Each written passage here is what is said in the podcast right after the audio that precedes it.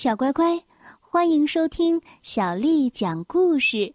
我是杨涵姐姐，今天杨涵姐姐要为你讲的是儿童财商教育绘本当中的故事。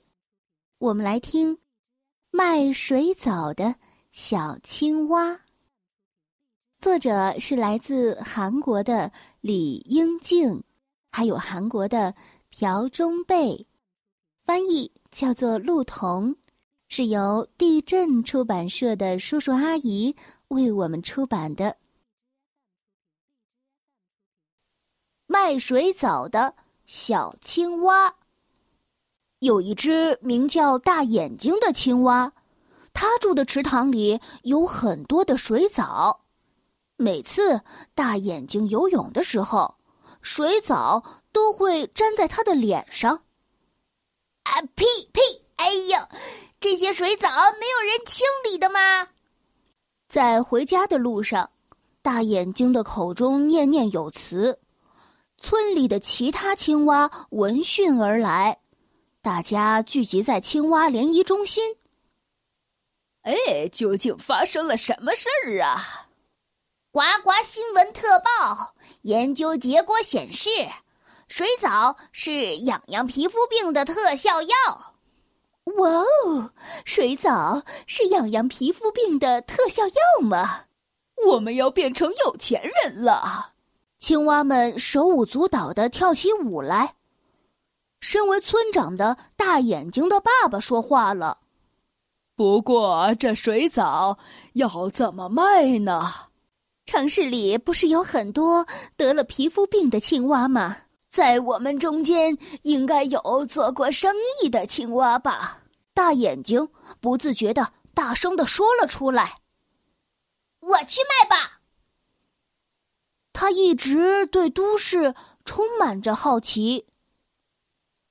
孩子呀，小青蛙是不能去那种地方的。我们没有货车，也不认识市场的人，比起我们自己直接兜售。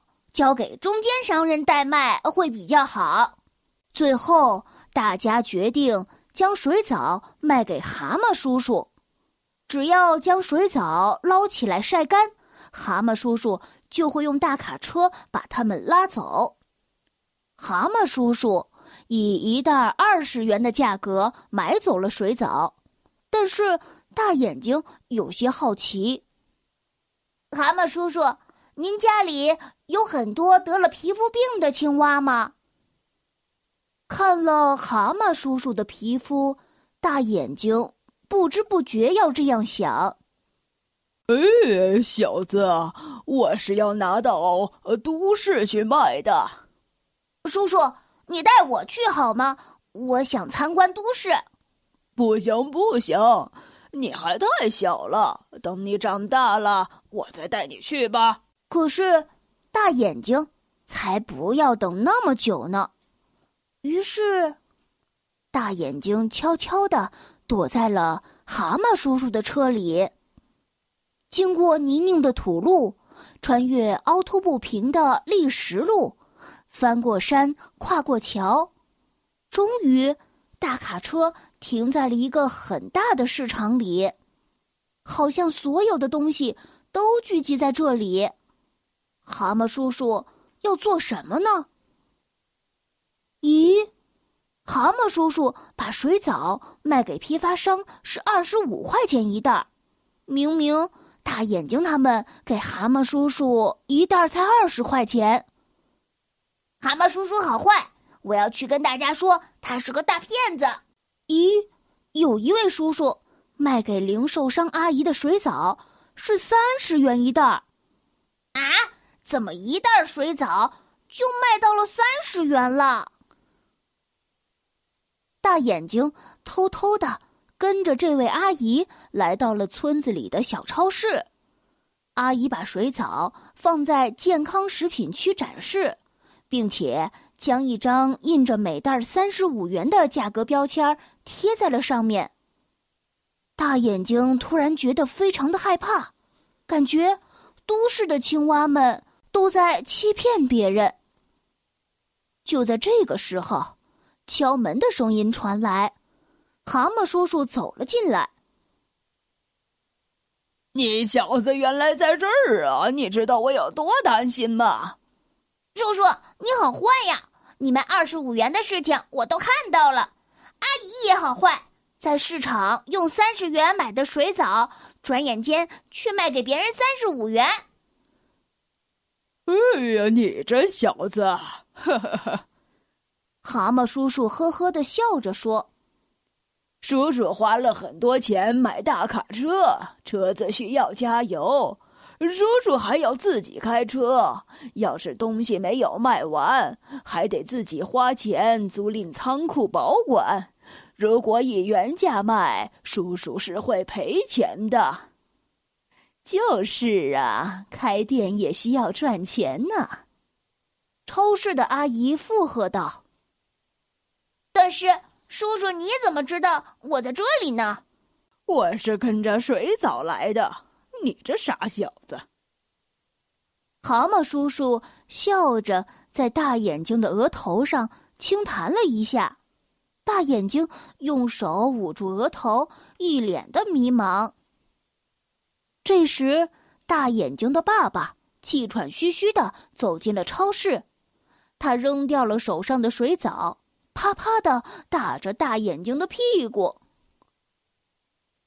你这小子，为什么让我担心？去哪里应该说一声啊！对不起，我错了，我不会再这样了。大眼睛不知道是因为屁股疼的哭，还是因为见到爸爸太开心了才会哭的。在回去的路上，爸爸问大眼睛。屁股还疼吗？不疼了。但是，爸爸，你为什么要带着水藻来呢？既然来了，干脆赚点车费，所以就带来了。那我来卖卖吧，好吗，爸爸？来买水藻喽！刚捞上来的新鲜水藻哟。这小子，嗓子也和爸爸一样好吗？可是你这个水藻要卖多少钱才好呢？十五元可以吗？不不不，卖三十吧，这样比超市便宜五元，比较好卖。哎呦，我的淘气儿子也变成生意人了！来买便宜又新鲜的水藻哟！来买便宜又新鲜的水藻哟！大眼睛和爸爸。充满活力的叫卖声传遍了整个街头巷尾，这就是卖水藻的小青蛙的故事。小乖乖，今天的故事就为你讲到这儿了。如果你想听到更多的英文或者是中文的原版故事，欢迎添加小丽的微信公众号“爱读童书妈妈小丽”。接下来呢，又到了我们读诗的时间了。今天要为你读的是唐朝诗人王维写的《使至塞上》。《使至塞上》，唐·王维。单车欲问边，蜀国过居延。征蓬出汉塞，归雁入胡天。大漠孤烟直，长河落日圆。萧关逢侯骑，都护在燕然。使至塞上，唐·王维。单车欲问边，蜀国过居延。征蓬出汉塞，归雁。入胡天。大漠孤烟直，长河落日圆。萧关逢侯骑，都护在燕然。使至塞上，唐·王维。单车欲问边，蜀国过居延。征蓬出汉塞，归雁入胡天。大漠孤烟直，长河落日圆。萧关逢侯骑，都护在燕然。小乖乖，晚安。